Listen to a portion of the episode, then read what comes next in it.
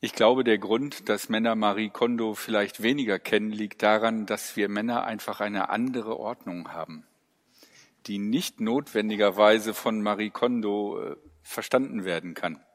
Zumindest äh, hat mein Zimmer eine ganz besondere Ordnung. Ich habe zu meinem Entsetzen festgestellt, dass es in der Basisbibel zwei Versionen gibt. Es gibt die alte Basisbibel und die neue Basisbibel und da ist der Text ein bisschen anders. Deswegen könntet ihr mal bitte den Text anzeigen, den ich vorlesen werde, damit ich weiß, ob ich die richtige Version habe. Ja, okay, super. Dann lese ich das auch direkt vor. Das ist der Predigtext für heute und äh, er stammt aus dem Epheserbrief. Dort heißt es also, ahmt Gott nach Ihr seid doch seine geliebten Kinder und führt euer Leben so, dass es ganz von der Liebe bestimmt ist. Genauso hat auch Christus uns geliebt und sein Leben für uns gegeben.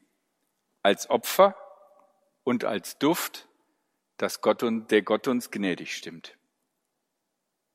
Über Unzucht, jede Art Unsittlichkeit oder auch über Habgier solltet ihr nicht einmal reden, denn das gehört sich nicht für Heilige. Wir sollten nichts sagen, das andere herabsetzt, nicht dumm daherreden und keine zweideutigen Witze machen. Das ist nicht angemessen. Bringt vielmehr euren Dank zum Ausdruck. Denn eins müsst ihr wissen, jede Art von Unzucht, Unsittlichkeit und Habgier ist ja nichts anderes als Götzendienst. Wer dies tut, erhält kein Erbe im Reich von Christus und von Gott. Niemand soll euch mit leeren Versprechungen verführen.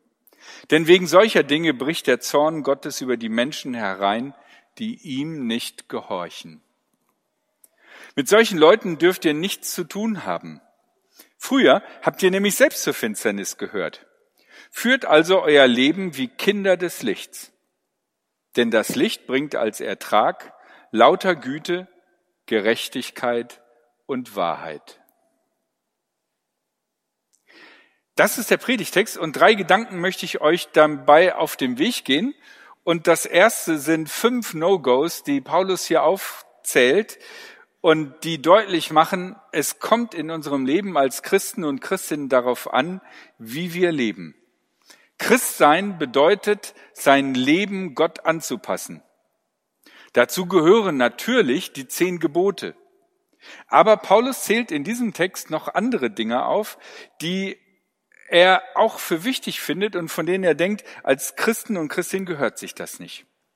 Und das sind diese fünf Dinge, die ein absolutes No-Go sind. Das erste, Unzucht und jede Art von Unsittlichkeit. Da kann man sich stundenlang drüber streiten, was das genau ist, weil in unterschiedlichen Kulturen ist das vielleicht ein bisschen anders. Aber wenn wir mal ganz flach und naiv uns die Sache angucken, dann ist es doch so, es gibt in dieser Welt sehr viel sexuelle Übergriffigkeit an den unterschiedlichsten und verschiedensten Stellen. Und die, die es trifft, für die ist es sehr unangenehm.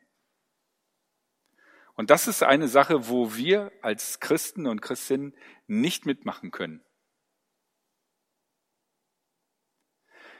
Herrenwitze bei der, nach dem fünften Bier geht nicht. Tun wir das? Sorry? Geht nicht. Ist nicht dran. Das nächste ist Habgier. Okay, ich meine, es ist gut, wenn man sein Geld zusammenhält. Aber was bedeutet Habgier? Habgier bedeutet, wenn das Geld wichtiger ist als das Menschenleben. Und wenn wir uns in diese Welt umgucken, dann stellen wir fest, dass große Teile unserer Politik und unseres Handelns bestimmt werden von dem Parameter, Geld ist wichtiger als Leben.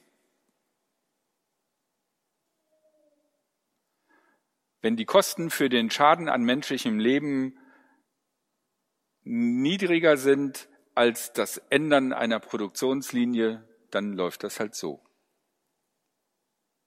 Das dritte ist, andere herabsetzen. Wie reden wir über andere Menschen, wenn sie nicht da sind? Und noch viel schlimmer, wie reden wir über andere Menschen, wenn sie da sind? Es ist ein absolutes No-Go, dass wir als Christen und Christinnen über andere Menschen herabsetzend reden. Auf welche Art und Weise auch immer. Es geht nicht.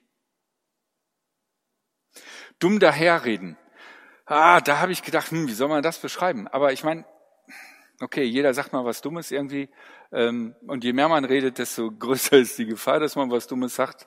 Ähm, ich stehe da sicherlich sehr großartig in Gefahr und ich rede gerne auch dumme Sachen. Aber ich glaube, wir spüren, wie schwierig das ist, wenn lauter Leute zu irgendwelchen Sachen, von denen sie keine Ahnung haben, ihren Senf dabei geben und das auch noch nachdrücklich verbreiten. Und das ist durch unsere sozialen Medien nochmal in einer ganz anderen Reichweite passiert.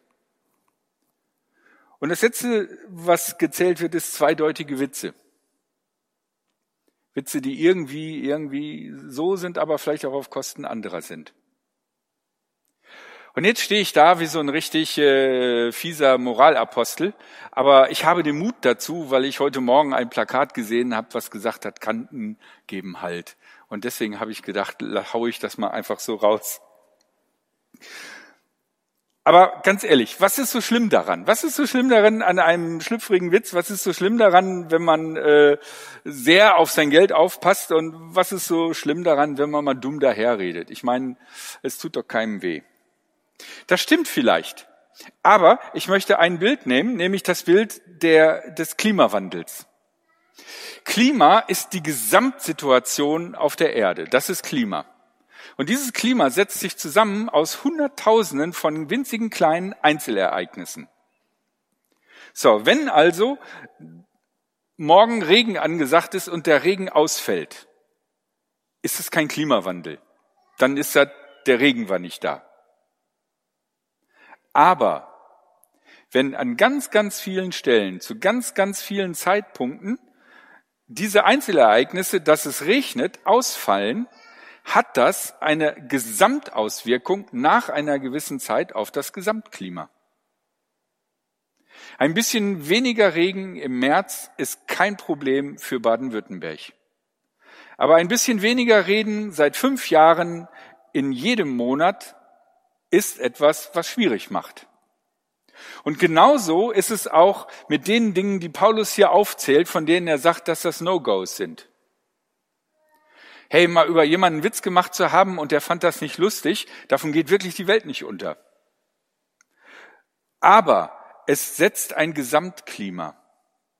Und wenn du in einer Gruppe, in einer Umgebung bist, wo dauernd Leute runtergesetzt werden und fertig gemacht werden, wo jede Sache eine anzügliche sexuelle Anspielung ist, dann irgendwann setzt dir das zu, weil das verändert das Klima.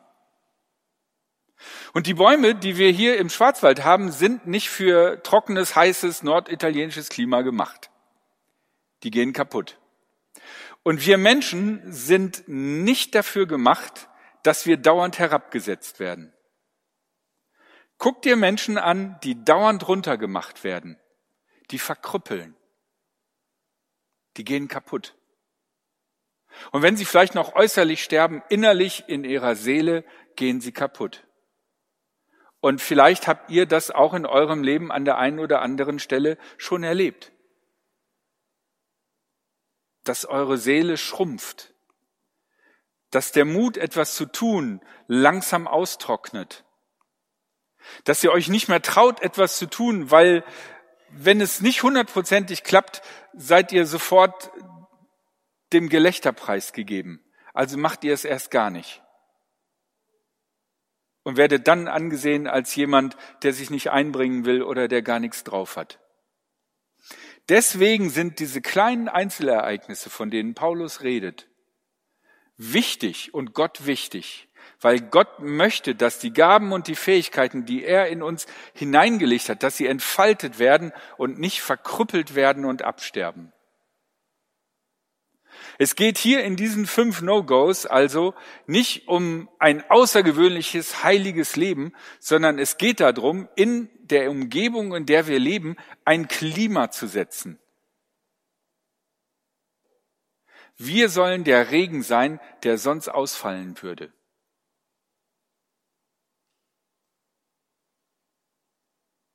Und natürlich sind wir nur ein kleiner Einzelregen. Aber wir können ein Stück das Klima beeinflussen dort, wo wir leben. Und das, sagt Paulus, ist unsere Aufgabe als Christinnen und Christen. Deswegen stellt euch vor, als Christ seid ihr aus der Welt herausgezogen in das Haus Gottes und da passt nicht alles rein und in dem Keller, den Gott für euch hat, sind bestimmte Sachen einfach nicht reintubar, sondern ihr müsst sie draußen auf die Straße stellen und von der Müllabfuhr abholen lassen. Weil Gott uns Menschen liebt, möchte er, dass es nicht so läuft wie nach diesen fünf No-Gos. Und wenn es heißt, dass der Zorn Gottes die Menschen trifft, ist früher immer gepredigt worden, ja, dann haut Gott mit dem Knüppel auf euch drauf. Aber ich glaube, es ist oft so, dass wenn wir nicht das tun, was Gott uns empfiehlt zu tun, dass wir die Strafe auf uns selbst runter tun, weil die Taten, die wir dann tun, machen uns kaputt.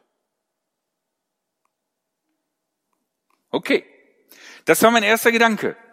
Fünf No-Gos, die ein Klima setzen. Und deswegen ist unser Leben als Christinnen und Christen wichtig, wie wir das leben. Die Frage ist, wie schaffen wir das und woher wissen wir, wo die Grenzen sind oder wie man das macht? Und äh, da kommt mein zweiter Gedanke und der ist ein bisschen äh, schwierig, weil ich habe ihn genannt, Jesus ist unser Vorbild, aber Paulus schreibt ja, ahmt Gott nach. Aber ihr wisst ja, Jesus ist Gott und Gott ist Jesus und so, Trinität. Ähm, genau. Und deswegen sage ich diesen Gedanken einfach überschrieben als ahmt Jesus nach. Jesus ist unser Vorbild. Wir haben in unterschiedlichen Gesellschaften und auch in unterschiedlichen Schichten haben wir unterschiedliches Gefühl dafür, was angemessen ist und was nicht. Und man kann da stundenlang drüber diskutieren, was angemessen ist und was nicht. Und wo genau die Grenze ist und was man noch darf. Aber ich glaube, das bringt es nicht. Sondern es geht ja um das generelle Klima und nicht um einen halben Regentropfen, der irgendwie ein bisschen zu mehr auf der falschen Seite fällt. Das besondere Beispiel, das wir haben, ist das Handeln Jesu. In Jesus können wir sehen, wie Gott sich wünscht, dass wir handeln. Ich bin mir keiner Stelle bewusst, an der Jesus irgendjemanden diskriminiert und sagt, du gehörst nicht hierhin wegen deiner Hautfarbe oder deiner Sprache.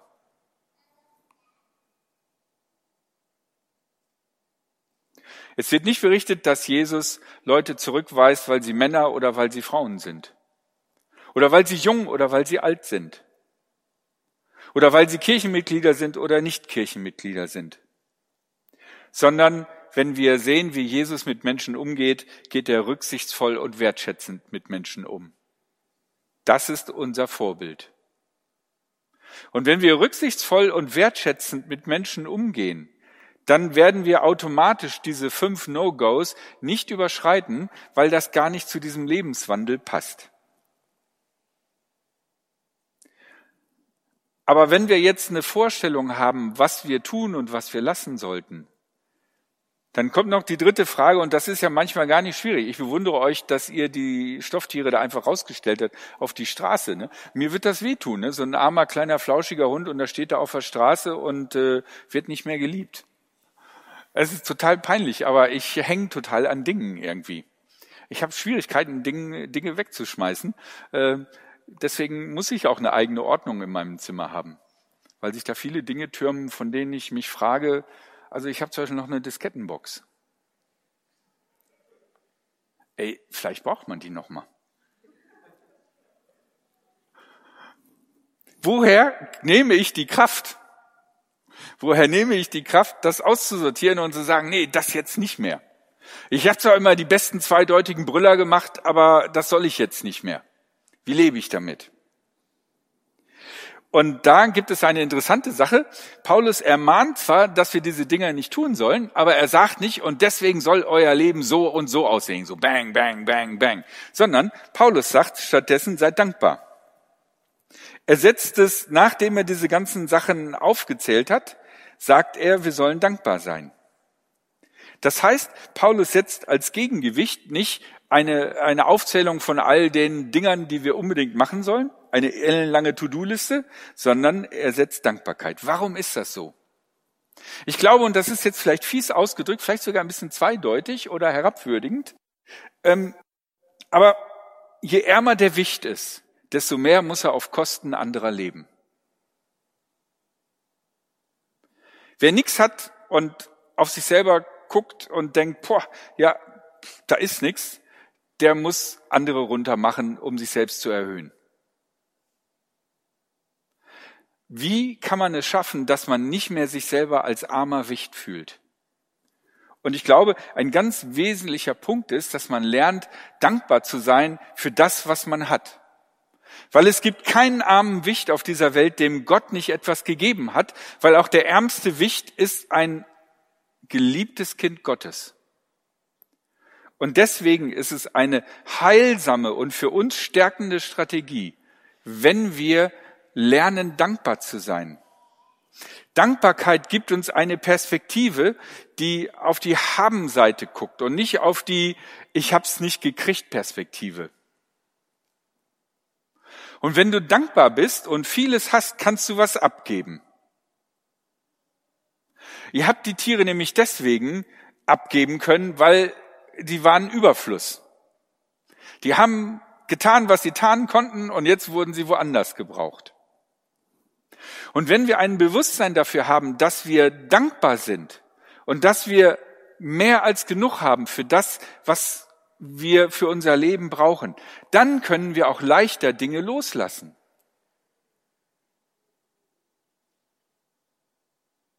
Deswegen ist Dank eine große Sache.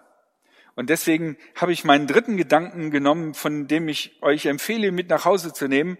Dank statt gallig sein. Und ich denke, wir kennen alle solche Menschen und wir kennen vielleicht auch selber in uns dieses Gefühl, wenn wir das Gefühl haben, wir sind zu kurz gekommen, wir sind übersehen worden, dass wir dann gallig gegenüber anderen werden. Deswegen nennt Paulus hier Dankbarkeit als einen großartigen Hebel, die No-Gos zu schaffen. Sei dankbar. Damit bin ich mit meiner Predigt am Ende.